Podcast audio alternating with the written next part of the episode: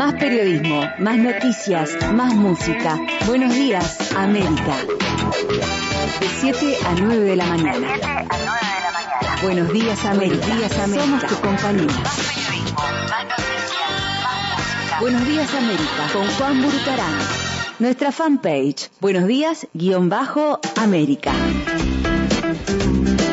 Las 7 de la mañana, 50 minutos ya, y como lo habíamos anunciado, recibimos ya por segunda vez al vicepresidente de la delegación uruguaya para Salto Grande, eh, el licenciado en Economía, Nicolás Irigoyen. ¿Es más, más habitual decir licenciado en Economía o economista? No, economista, ¿no? Eh, economista me parece que se decía antes. Antiguamente quedó así, Antiguamente, claro. cuando hicieron todo aquel cambio de las licenciaturas, Claro, que, que claro. el NERS pasó a ser licenciado en Sí, enfermería, sí, todo sí. ahí, no, no, nos subimos al carro de la Claro, licenciatura. claro. Pero creo que en tema de facilidad, economista está Eh, bien. Economista, ¿no? sí. ¿Cómo estás, Nicolás? Todo bien, todo bien, Juan Vos. Gracias Bueno. por la invitación, la verdad que un placer. Eh, saludo a toda la audiencia y bueno, a las órdenes como siempre. Bueno, un poco la idea de, de plantearte esta, esta preocupación por algunas, algunas noticias y algunos indicadores que se van conectando que tienen como mar de fondo la desocupación en nuestro país, ¿no?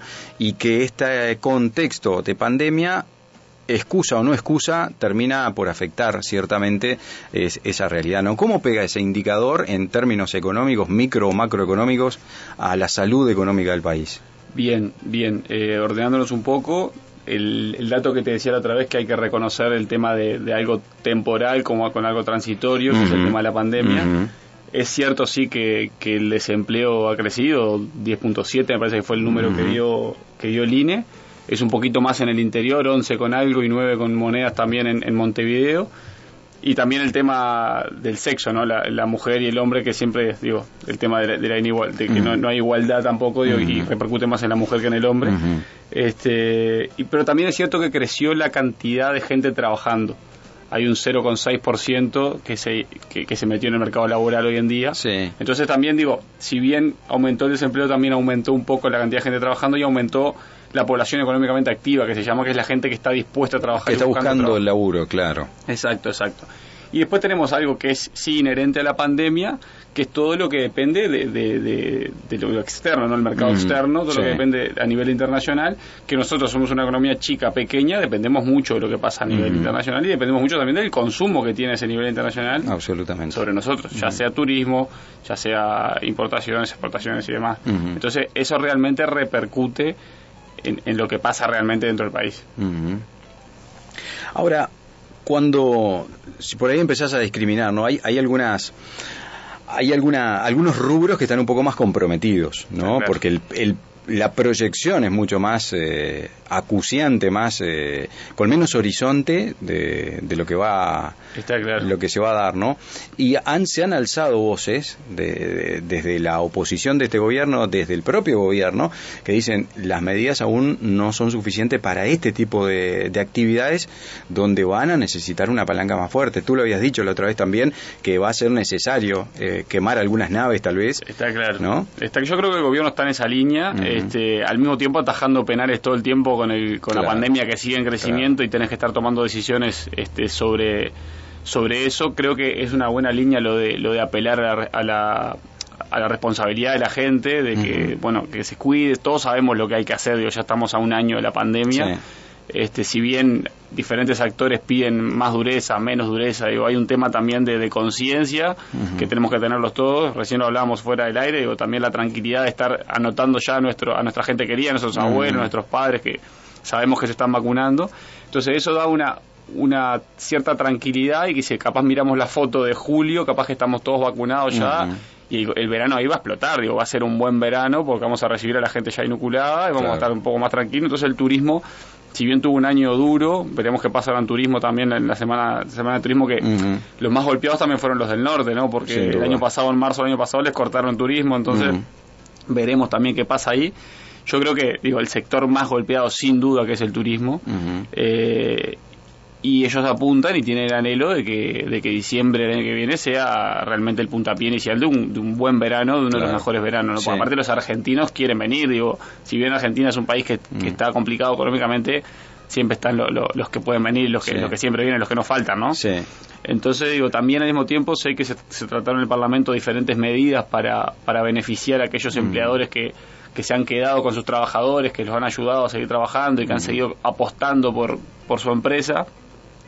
Entonces yo veo que eso es una buena iniciativa también del gobierno de decir, bueno, yo resigno, resigno generar ingresos, porque la realidad es que si vos cobras la mitad de lo que cobrabas a, las empresas, estás resignando ingresos, pero es mi, mi, aporte a estas empresas que se han portado bien quizás con, con ciertos empleados y han, cuidado su, su, capital social, claro. este, entonces los apoyan.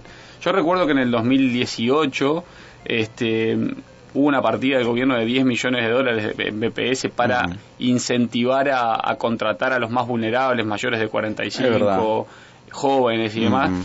Y hace unos días atrás me recuerdo que leí una nota de Pablo Mieres que decía que solo el 10% de ese dinero se ejecutó. Entonces yo creo que hay que ir por el lado de acercar esto más a las empresas, hacerlo menos menos menos burócrata, quizás menos menos trámite, una cosa más, accesible para que la gente primero lo haga, lo utilice, porque es un beneficio que el, gobierno tiene y, es la plata que está para usar. Y decir, bueno, yo tengo una empresa y digo, bueno, empiezo a contratar gente mayores de 45, doy una mano porque es un mercado bastante golpeado, son los más vulnerables, contrato jóvenes. Y entonces ahí empiezo a generar también eh, movilidad en esa economía de gente que hoy está parada. Y obviamente el desempleo se traduce eh, en una economía parar, una economía que no se está moviendo, en la gente que no, no cubre sus necesidades básicas, entonces eh, es un tema enrolado, ¿no? Tenés que tener ambas cosas funcionando para que, para que la economía camine. Sin duda, sin duda. Eh, el Uruguay se proyecta, eh, lo hablamos la otra vez, como un país de oportunidades, ¿no? Más allá de, de esto que es coyuntural, que es la pandemia, al mundo se presenta con como un país con, con muchas oportunidades para muchos inversores eh, que buscan un país eh, limpio, verde, ¿no? amigable, con, con determinados valores que hoy en día cobran más, más fuerza. Pero ¿cómo, ¿Cómo se presenta nuestra economía hoy en día? ¿Qué tan sólida es? Porque hay algunos indicadores que, que le dan como una nota y lo califican Uruguay eh, con un riesgo moderado, pero otros que también le dan como un, un color un poco más dramático a nuestro país, ¿no? Dentro de Latinoamérica, Juan, digo, junto con Chile, creo que somos de los países más estables. si bien uno puede tener diferencias a veces en, las decisiones de gobierno según quién, quién nos gobierna y quién no, cuando uno lo mira desde afuera, somos un país estable. A mí me ha tocado viajar bastante y, el comentario siempre de los latinos que no son ni chilenos ni uruguayos es, che, qué bueno Uruguay, che, qué bueno Chile. Gobierna quien nos gobierne. Entonces eso te, te da una, un respaldo institucional, me parece, ¿no? somos un país, creo que todos opinamos lo mismo, de que, de que las instituciones se respetan acá. Entonces eso, eso te da estabilidad, le da confianza también a, a los extranjeros que pueden llegar a pensar en invertir en Uruguay este, y al mismo tiempo tenemos jugando a favor la, Reserva Federal de Estados Unidos que no está subiendo las tasas. Entonces, cuando Estados Unidos no tiene tasas eh, atractivas, los inversores buscan países emergentes, porque, porque la tasa de repago es mejor que la tasa que, te paga Estados Unidos. Obviamente, eh, invertir en Estados Unidos es casi riesgo cero, que se le llama, pero al mismo tiempo la tasa es casi cero, o sea, eso es el, tema del riesgo de retorno, ese, concepto que se usa en finanzas, ¿no? Entonces, Uruguay hoy se presenta bastante cómodo para recibir inversores y aparte la mirada rápida que un inversor está parado en Estados Unidos mira hacia atrás, la mirada rápida de donde no hay fuego es en Uruguay y en Chile. Claro. El resto tiene fuego. Claro. Entonces eso en comparación nos permite estar bien parados frente a la, opinión de los inversores.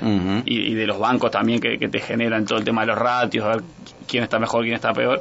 Digo, creo que es un tema primero, de, como te decía, de, estabilidad, de institucionalidad y al mismo tiempo comparativamente con los países que nos rodean estamos mucho mejor, ¿no? Una de las situaciones que eh, se ha dejado un poquito de lado, por, justamente por, por apagar estos incendios de la pandemia, ha sido el déficit fiscal, ¿no? del cual no se habla demasiado porque hay otros flancos que, atender. Eh, con, anterioridad, pero también es importante el déficit fiscal frente a, un, grado inversor o a alguien que quiere venir a, hacer sus negocios a Uruguay, ¿no?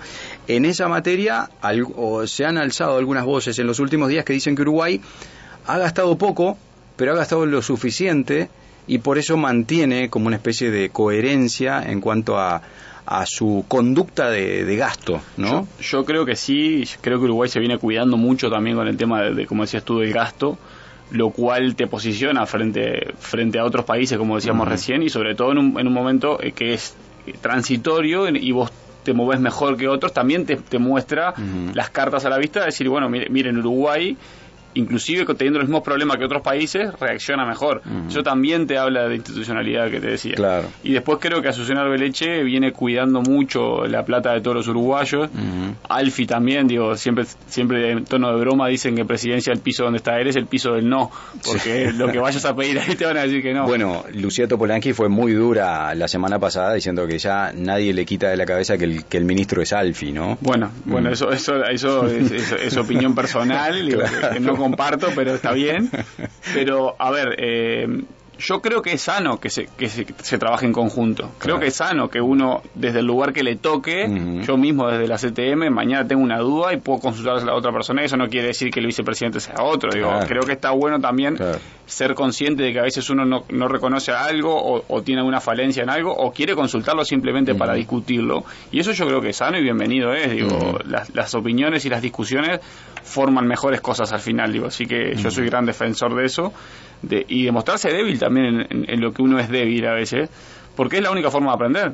Porque si vos vas de que sabes todo, nunca te van a entrar la, esa información quizás que, que, te falta. Entonces yo creo que me parece sano que haya diálogo entre los actores importantes del gobierno porque al final, digo, dependemos de, las decisiones que toman, ¿no? eh, Nicolás Irigoyen, la verdad que súper disfrutable siempre charlar contigo. Me, quedé con una que por ahí, eh, pensando un poco en, el, en, el, punto de vista del, del ciudadano común, eh, que me puedo preguntar, ¿no? Bueno, pues sí, pero a mí cómo me afecta el déficit fiscal de mi país. Pues están hablando en, venderle el Uruguay a otro, pero pero a mí, que soy el laburante, el que cobra el sueldo todos los meses, ¿no? ¿Cómo podemos bajar eso? Decir, bueno, el déficit fiscal le pega al ciudadano común de esta forma. Lo que pasa que, digo, la economía es difícil de, analizar siempre, ¿no? Si es un concepto de, de, ceteris paribus, que significa cuando todo lo demás está constante, ¿qué pasa si muevo una variable? Eso, esa es la economía, digo, hay, hay una broma siempre de, que hay diferentes profesionales y que necesitan una, una abrelata para abrir una lata y el economista dice, bueno, vamos a suponer lo que lo tenemos para abrirlo. Eso, eso, es mucho lo de la economía, ¿no? Digo, de, suponer, de supuestos. Entonces, es difícil el análisis, digo, de, doméstico, quizás de cómo te pega el, déficit fiscal, pero sí es cierto que se pueden reducir las obras, puede reducirse el, gasto en infraestructura, la inversión en infraestructura, al mismo tiempo este, eso va a pegar en el, en el desempleo, digo, va a haber más desempleo, y eso, si te toca a vos ser el que se queda sin trabajo, directamente sos eh, perjudicado por el, déficit fiscal. Claro, Entonces, pero yo soy consciente, sí, que al que tiene un trabajo estable, está en su casa todos los días trabajando y va a la oficina y, no tiene mucho riesgo laboral,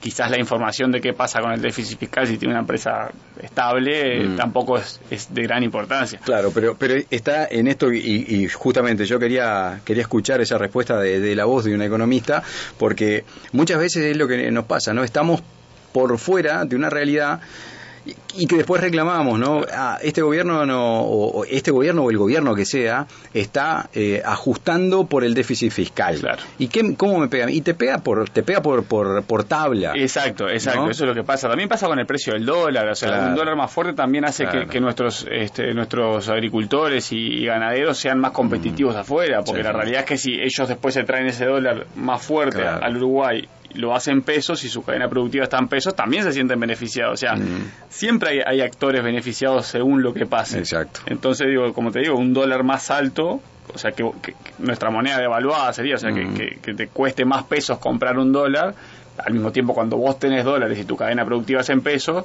y ese dólar viene de afuera, es beneficioso para vos. Pasó la crisis del 2002. Sin duda. La gente tenía un dólar a 20 pesos y en un momento valió 40. Exacto. Y ese tipo su cadena productiva siguió siendo la misma. Entonces duplicó, duplicó sus ingresos. Sacó una rentabilidad tremenda. Y sí.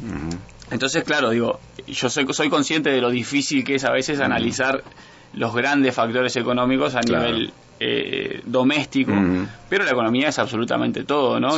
todo lo que pasa en el mundo tiene que ver con la economía y con la política. Entonces, digo, son dos buenos factores de tener en cuenta y analizarlos, digo, según cada caso hay que hacer, digo, tenés que, mañana nos juntamos y traemos cinco problemas sobre la mesa decimos, bueno, a ver, este le afecta así, a este otro le afecta así, a este otro le beneficia así. Porque es un tema global. Después sí, a nivel gobierno, si hay desempleo, afecta. Mm. no tienen la lista de todas las personas desempleadas, una por una, obviamente, es un número, bueno, hay que trabajar sobre estadístico.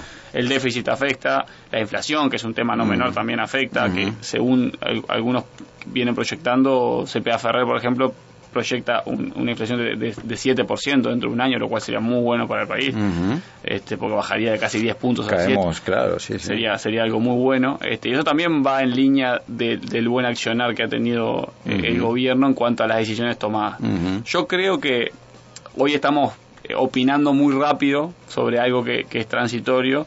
Creo que la opinión real de qué pasó, de cómo se trabajó con la pandemia, además va a estar primero en la primera foto de julio, agosto, cuando veamos cómo viene el tema de vacunación y nos comparemos con el resto del mundo, que eso es sano hacerlo también. Y en diciembre, yo creo que en diciembre vamos a estar tomando vamos a tener la posibilidad de decir, bueno, ahora sí hago un análisis completo. Porque la política tiene esa vorágine de, de, opinar, de pegarle a uno, de pegarle al otro, de ver qué dijo aquel y qué dijo el otro y, y, cómo, cómo moverlo, cómo motivarlo pero el análisis real y que yo creo que va a ser bueno, me animo a decirlo, va a ser en diciembre, a pesar de todo lo coyuntural, obviamente, ¿no? obviamente que hay cosas que están mal, hay gente que está pasándola mal, y eso hay que trabajar sobre eso, pero creo que el análisis global, ese análisis macro, ese análisis frío que hace la economía, de números, va a terminar siendo satisfactorio habiendo pasado este proceso horrible en realidad por el cual ha pasado el mundo, ¿no? Que sigue complicado y sigue estando activo, si ayer 1600 casos, digo sigue siendo un tema grave y tenemos que cuidarnos. Y aprovecho también este momento para decirlo que si bien está la vacuna, si bien hay un montón de, información más, tenemos que seguirnos cuidando, el tapabocas sigue siendo clave, el alcohol sigue siendo clave, la higiene sigue siendo clave, sigamos en ese proceso porque así nos cuidamos todos.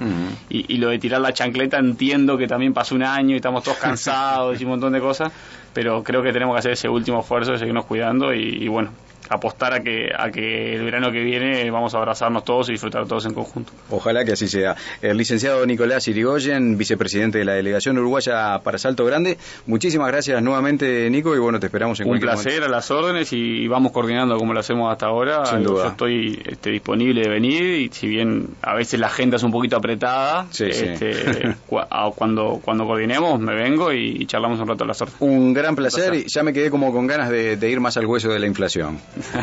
A las obras.